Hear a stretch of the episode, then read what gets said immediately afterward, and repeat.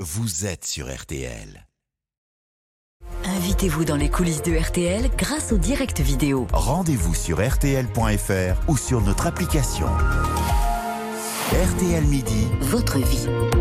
À l'été ou pas C'est la question pour euh, toutes les jeunes mamans euh, en passe ou qui viennent d'avoir un enfant à la maternité. 56% des femmes font ce choix. Et pour en parler, nous sommes avec le professeur euh, Patrick Tougnon. Bonjour. Bonjour. Chef du service de nutrition pédiatrique à l'hôpital parisien euh, Trousseau. On a voulu parler de ce sujet parce que plusieurs études récentes ont dénoncé la place prise par le lait infantile, le lait euh, euh, qui n'est pas maternel donc et qui peut être donné euh, aux enfants dès la naissance. Est-ce qu'on sait aujourd'hui en 2023 s'il y a une réelle différence et quelle est-elle entre le lait maternel et le lait infantile? Alors, on va d'emblée bien le dire, il n'y a rien mieux de mieux que le lait maternel. Aucun lait infantile ne pourra remplacer le lait maternel qui reste l'idéal absolu Pourquoi? Parce que il y a des avantages difficiles à démontrer. Parmi les deux avantages qui sont démontrés, c'est la protection contre les infections. Les enfants font moins d'infections. Et le deuxième, c'est une amélioration des performances cognitives. Pour être très pragmatique, ils sont plus intelligents. Alors il y a des biais, hein, parce que les, les enfants allaités sont généralement dans les niveaux sociaux favorisés, et euh, donc c'est peut-être un, un facteur confondant, ce qu'on appelle un facteur confondant. Il y a des études très précises qui disent que les enfants allaités sont plus intelligents que les enfants qui ne l'ont pas été. Absolument, il y a des études très précises, mais avec ce biais, c'est-à-dire que les, en- dans les pays industrialisés, c'est plutôt les familles favorisées qui allaitent plus que les familles défavorisées. Et on sait que le QI dans les familles favorisées est supérieur au QI dans les familles défavorisées, Oh. le quotient intellectuel. on va, on va rassurer quand même les femmes qui, Bien par exemple, médicalement euh, ne peuvent pas ou ne souhaitent pas même euh, C'est ce que allaiter. dire. Ça- c- Mm. Elles vont pas faire euh, de leurs enfants euh, des Absolument gens. pas. Euh, Absolument Et pas. puis, je Alors, mets en j'allais dire débile pour autant. perspective, Je, me, je mets en perspective également ce que vous avez dit, parce que je pense aux auditeurs qui nous écoutent, qui entendent que dans les familles favorisées, le QI est plus important que dans les familles défavorisées.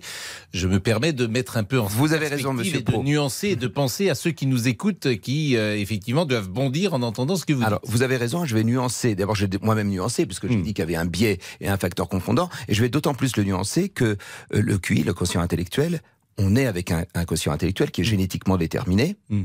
Et on peut que le diminuer, quel que soit le niveau socio-économique des familles.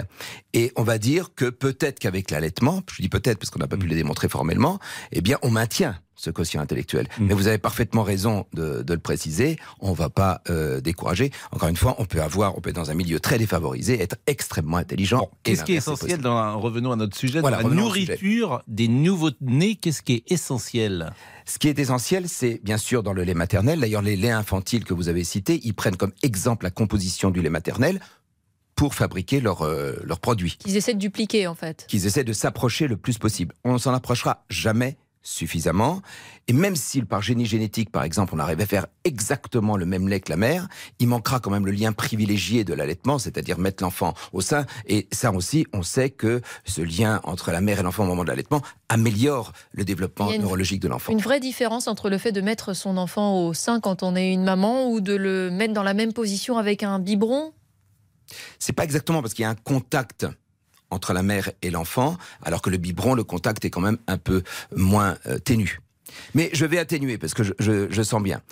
Je suis entièrement d'accord. Les mamans qui ne veulent pas allaiter, et je suis le premier à le dire, quelle que soit leur raison, ça pourrait presque être n'importe quelle raison, il ne faut pas les culpabiliser.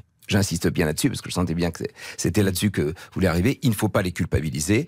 Et aujourd'hui, les laits infantiles sont bien sûr pas aussi bons que le lait maternel, mais ils s'en sont approchés. Ça fait un siècle hein, qu'on on améliore les laits infantiles.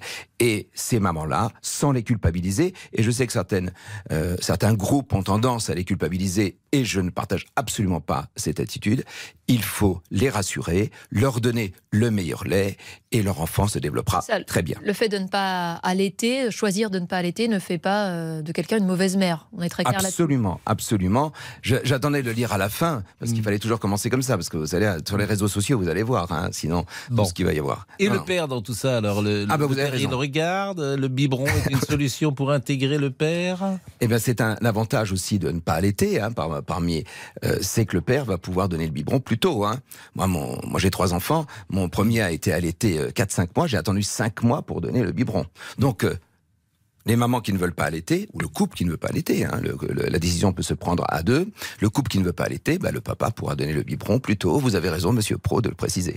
Et ça, c'est un avantage pour l'enfant dans le contact qu'il établit avec son père? On, on le mesure là, ou C'est pas? plus difficile à déterminer, mais en tout cas, c'est un avantage pour le papa. C'est un avantage pour le père qui se dit, je vais pas me réveiller la nuit euh, pour donner un biberon, par, par exemple. Et qui est Vous avez l'air d'avoir une expérience. Non, mais qui peut être effectivement content que euh, son épouse euh, allaite les, les enfants. Euh, combien de temps on allaite Alors, le plus possible, c'est la maman qui décide.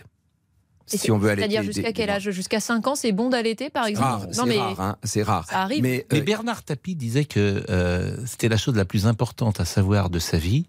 Euh, sa mère avait allaité jusqu'à l'âge de 3 ans et que c'était décisif dans ce qu'il était devenu, que c'était quelque chose qui avait formé euh, son caractère. Eh ben, vous voyez, ça va un peu dans le sens que ce que je disais au début, même si, encore une fois, c'est très discutable.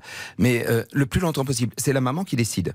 Alors après, il faut préciser quand même qu'un enfant allaité après six mois doit être supplémenté en fer. Il n'y a pas assez de fer dans le lait, euh, dans le lait de mère. Mais si la maman décide d'allaiter deux ans, libre à elle.